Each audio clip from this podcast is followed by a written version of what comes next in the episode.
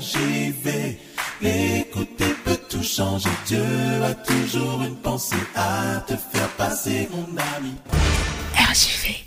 C'est parti, c'est parti, nous sommes de retour, chers auditeurs, et voici la première question. Alors, c'est une question euh, de Stéphane de Kourou, et je vais vous la lire. D'après le texte de Matthieu 5, verset 48, comment pouvons-nous être parfaits? Est-ce possible? Comme Dieu, notre Père céleste, est parfait. Donc, cette question de Stéphane de Kourou. Alors, pasteur, dites-nous. Alors, oui, Stéphane nous demande est-ce que c'est possible d'être parfait? Alors, je dirais à Stéphane oui, c'est possible parce que Jésus le demande. Et Jésus ne peut pas demander ce qui n'est pas possible. Jésus fait ici une injonction, il donne une consigne, il nous dit soyez donc parfaits. Ça veut dire que s'il le dit, ça veut dire que c'est possible. Parfait, parfait, parfait. Alors voilà, maintenant, il s'agit de comprendre que signifie être parfait ici dans ce passage. Rappelons d'abord une règle importante quand nous lisons un texte de la Bible. Mhm. Il s'agit de toujours prendre ce texte dans son contexte. Regardez de quoi on parle. Cette phrase qui peut sortir, c'est-à-dire Matthieu 5, 48, cette phrase n'est pas venue de nulle part, elle est dans une conversation. En fait, elle est la conclusion d'un enseignement de Jésus qui a pour thème les relations avec les autres. Comment est-ce qu'on traite les autres? Comment on est en relation avec les autres? Alors pour nous en rendre compte, nous pouvons lire Matthieu 5, versets 44 et 45, et nous verrons de quoi il parle. Alors, Matthieu 5, versets 44 et 45. Mais moi, je vous dis, aimez vos ennemis, bénissez ceux qui vous maudissent, faites du bien à ceux qui vous haïssent, et priez pour ceux qui vous maltraitent et qui vous persécutent, afin que vous soyez fils de votre Père qui est dans les cieux, car il a fait lever son soleil sur les méchants et sur les bons, et il fait pleuvoir sur les justes et sur les injustes. Alors voici le thème de l'enseignement de Jésus sur le moment. Le thème de l'enseignement, c'est quelle relation nous entretenons avec les autres. Est-ce qu'il y a certains avec qui nous avons des relations et puis d'autres pas? Alors pour Dieu qui est le modèle, la Bible dit que pour les besoins vitaux, Dieu accorde la même attention à tous les hommes. Il fait pleuvoir sur les bons comme sur les mauvais. Il fait lever le soleil sur les méchants et sur les, les justes. Ce qui signifie que Dieu, en tout cas pour ce qui est des besoins vitaux, des besoins de base de l'être humain, il ne fait pas de distinction. Quand il envoie la pluie dans une région, eh bien, celui qui croit en bénéficie et celui qui ne croit pas en bénéficie également. Et alors, on comprend que c'est dans ce domaine qu'apparaît la phrase de Matthieu 5, 48. Et la Bible nous dit que si nous n'agissons pas ainsi, nous ne serons pas fils de notre Père. Cela est dit dans Matthieu 5, 45. Il dit faites comme Dieu, c'est-à-dire bénissez et ne maudissez pas, traitez le bon ou le méchant de la même manière en ce qui concerne les besoins fondamentaux. Si vous ne faites pas ainsi, eh bien vous ne serez pas appelé fils de votre Père. Cela signifie en quelque sorte que une personne soit croyante ou pas, gentille avec nous ou pas, eh bien, il y a un minimum que nous devrions lui donner, tout comme Dieu lui donne. La pluie, le soleil, etc. Donc, l'homme est appelé à ressembler à Dieu. Alors, j'ai une question. Euh, Quelqu'un avec qui peut-être j'ai un différent. Quel est le minimum syndical euh, que je dois appliquer envers cette personne? Nous voyons que la pluie et le soleil, les choses dont Dieu parle, ce sont des choses qui sont à l'origine de l'alimentation. Si on veut avoir des aliments, des plantes, des fruits, il faut au minimum de l'eau et du soleil, de la lumière. Donc quand bien même quelqu'un aurait un différent avec nous ou ne serait pas dans notre cercle d'intimité, les choses qui concernent ce qui permet la survie de l'individu, la sur- survie de la personne, eh bien on devrait pouvoir on devrait pouvoir lui donner ces choses-là, quand bien même son attitude à notre égard n'est pas très agréable. Si j'ai un voisin qui est euh, désagréable, mais je constate qu'un jour, malgré tout, il a faim, alors, en tant que chrétien, on devrait quand même pouvoir lui donner à manger, au moins cela, prendre soin de ses besoins fondamentaux.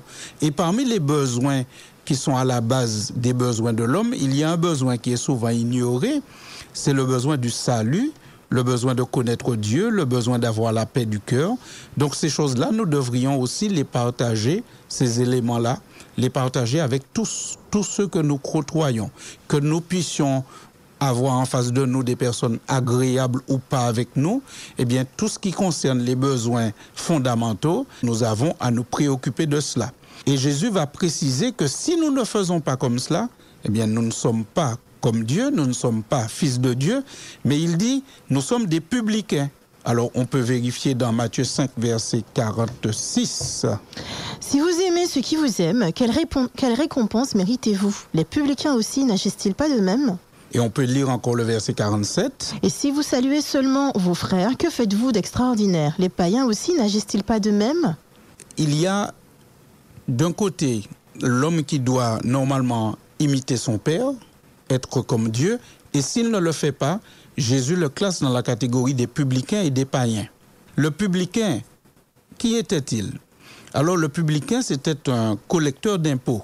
Euh, celui qui était en contact avec le public pour collecter l'impôt, mais au profit de l'envahisseur romain à cette époque, à l'époque de Jésus. Les gens n'aimaient pas beaucoup les publicains à cette époque. Ils avaient leur raison de ne pas les aimer. Je ne dis pas qu'ils avaient raison de ne pas les aimer, mais ils avaient leur raison.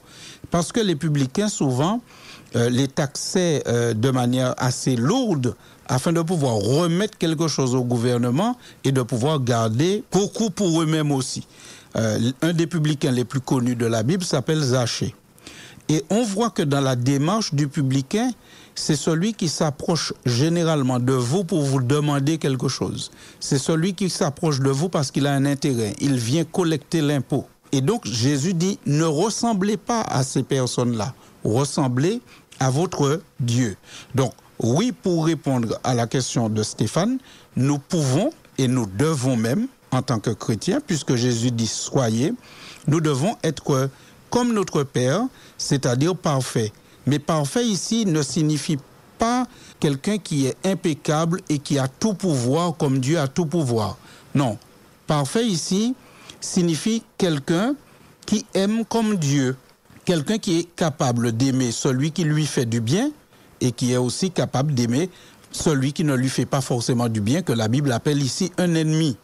Et d'ailleurs, on peut vérifier cette explication quand nous lisons le même passage dans l'évangile de Luc, au chapitre 6, il va employer un autre mot à la place de parfait. Matthieu dit Soyez parfait comme votre Père céleste est parfait. Luc va employer un autre mot dans Luc 6, versets 35 et 36. On verra que c'est le même sujet, le même enseignement, mais il emploie un autre mot, ce qui signifie que ces deux mots-là sont équivalents dans la pensée euh, biblique pour cet aspect-là.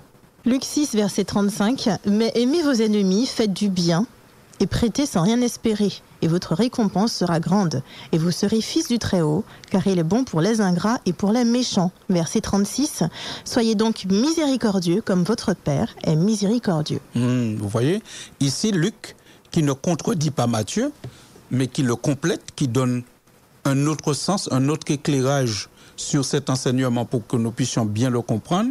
Il parle de la miséricorde. Soyez miséricordieux comme votre Père est miséricordieux. Donc un homme, un chrétien qui est miséricordieux, qui prend soin de son prochain, qu'il soit gentil ou pas avec lui, eh bien cet homme, on considère dans cet aspect-là, dans l'aspect de l'amour, il est parfait comme Dieu est parfait.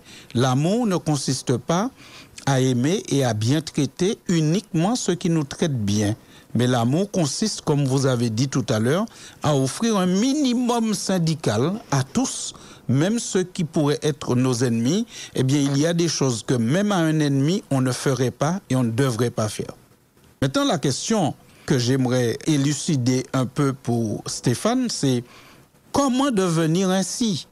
Comment avoir un amour parfait, un amour comme celui de Dieu? Comment être miséricordieux comme Dieu est miséricordieux? En fait, c'est ça la grande question, Stéphane, parce que si Jésus le demande, eh bien, ça veut dire que c'est possible. Mais comment pouvons-nous y arriver? Alors, on peut trouver un élément de réponse intéressant dans l'épître aux Romains. La lettre que Paul adresse aux Romains il reprend le même thème traité par Matthieu au chapitre 5 et traité par Luc dans son chapitre 6. Le même thème, il le reprend, c'est-à-dire le rapport avec ceux qui pourraient être nos ennemis, qui pourraient nous être défavorables ou désagréables. Dans Romains 12, verset 14, on va vérifier qu'il a repris le même thème. Bénissez ceux qui vous persécutent, bénissez et ne maudissez pas. Vous voyez, il est dans le même thème qu'on a déjà vu euh, avec les deux autres apôtres précédemment. Mais comment est-ce qu'on arrive à ce stade? Comment on peut arriver à bénir et à ne pas maudire Comment on peut arriver à bénir ceux qui nous persécutent? En introduction du chapitre, il avait déjà dit comment il faut faire pour arriver à un tel comportement. Dans Romains 12, versets 1 et 2, il donne la clé. Je vous exhorte donc, frères, par les compassions de Dieu, à offrir vos corps comme un sacrifice vivant, saint, agréable à Dieu, ce qui sera de votre part un culte raisonnable. Ne vous conformez pas au siècle présent, mais soyez transformés par le renouvellement de l'intelligence, afin que vous discerniez quelle est la volonté de Dieu, ce qui est bon, agréable et parfait. Dans ce contexte, pour y arriver, il faudrait que nous puissions offrir nos corps, mais pas seulement nos corps, mais nos intelligences également. Parce qu'au verset 12, chapitre 12, pardon, verset 1er, il dit d'offrir son corps comme un sacrifice vivant, saint et agréable à Dieu. Et au chapitre 12, verset 2, il dit aussi d'être transformé par le renouvellement de l'intelligence. C'est notre être tout entier qui devrait appartenir à Christ, appartenir à Dieu. Notre corps, notre esprit, notre intelligence, nos raisonnements, je dirais même aussi notre orgueil, toutes ces choses, on devrait les confier à Dieu. Ce n'est que si on confie toutes ces choses à Dieu qu'on peut arriver à lui ressembler et qu'on peut arriver, comme Jésus, à bénir ceux qui nous maudissent.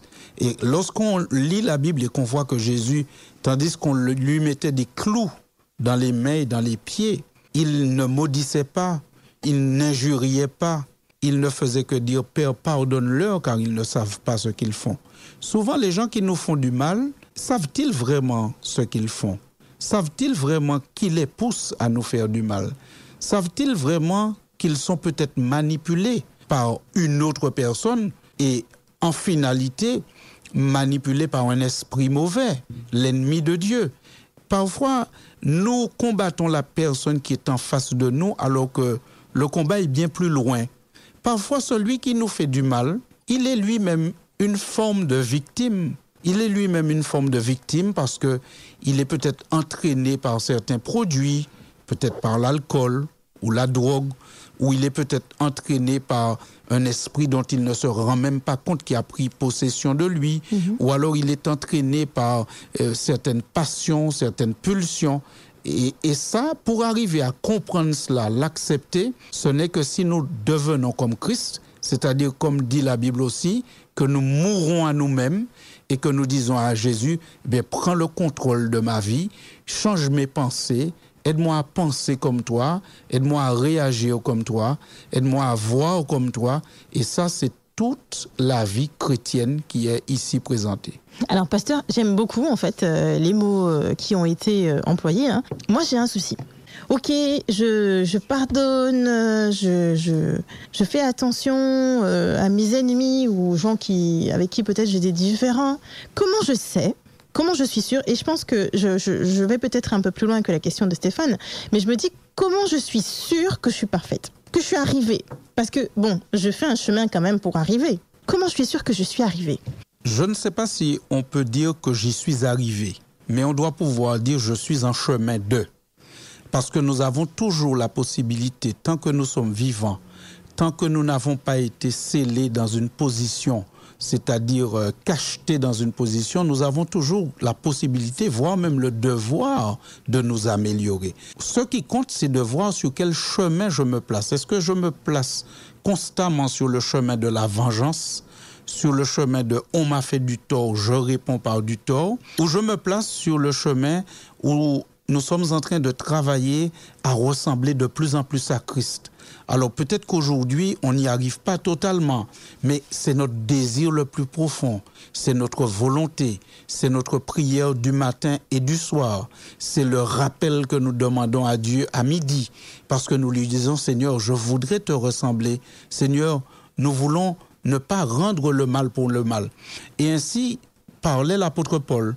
Parce que l'apôtre Paul, quand il parlait de son expérience chrétienne, il disait, je cours vers le but. Je ne l'ai pas encore atteint, mais je cours vers ce but. J'ai un but, je le regarde, je le fixe tous les jours et je veux m'améliorer. Et on est dans cette démarche de perfectionnement de l'amour en nous, d'une transformation de notre personne pour ressembler à Christ, et cela plaît à Dieu. Et si jamais il manque quelque chose dans cette démarche, quand Jésus devrait arriver ou quand la mort devrait nous surprendre, alors Dieu, dans sa grâce, pourra compléter ce qui manque parce qu'il verra que nous avions pris l'orientation et c'est là que nous voulions aller. On n'y était pas encore arrivé, mais on était parti pour et la grâce complète ce qui manque à l'homme dans son expérience chrétienne. Alors, euh, merci beaucoup, pasteur, parce que je pense que c'est la réponse qu'il fallait hein, à Stéphane et à moi-même. Parce que c'est vrai que je viens de comprendre qu'en fait, c'est la dynamique dans laquelle on est et pas forcément euh, l'endroit où on se trouve, hein, puisque tout peut changer. Donc, en fait, il faut être dans une dynamique de perfection, tendre vers un but et pas forcément chercher à savoir si aujourd'hui, eh bien, on répond au cahier des charges de la perfection, par exemple. Et c'est pour cela qu'il y a une expression biblique qui est une expression de mouvement qui parle de la vie chrétienne, marcher. Euh, la Bible dit que Enoch a marché avec Dieu.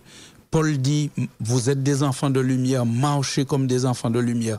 On sent qu'il y a une expression qui est utilisée pour faire référence à une idée de mouvement, marcher. On est en marche, pas dans le parti politique, mais dans la dimension spirituelle. D'accord? On, est, on avance avec Dieu dans une direction. Et on peut être sûr que plus on va avancer, plus on va découvrir la grandeur, la beauté du caractère de Jésus et on va probablement se dire, mais j'en suis encore loin. Oui, mais on en est peut-être encore loin, mais vu qu'on a cette volonté, nous croyons en la grâce de Dieu. Et la grâce de Dieu vient compléter ce qui pourrait manquer à notre expérience si elle n'est pas arrivée à terme à un moment où Dieu devrait nous rappeler ou nous rencontrer. Et Dieu dans sa grâce, il va compléter ce qui manque à notre expérience. Amen. Merci beaucoup, eh bien, pasteur, pour cette euh, réponse. J'espère eh bien que les choses sont beaucoup plus claires euh, pour euh, Stéphane, mais aussi pour vous qui nous avez écoutés. je vous rappelle le numéro de téléphone pour les questions, uniquement pour les questions, 06 94 23 33 52. RJV, écouter peut tout changer. Dieu a toujours une pensée à te faire passer, mon ami. RGV.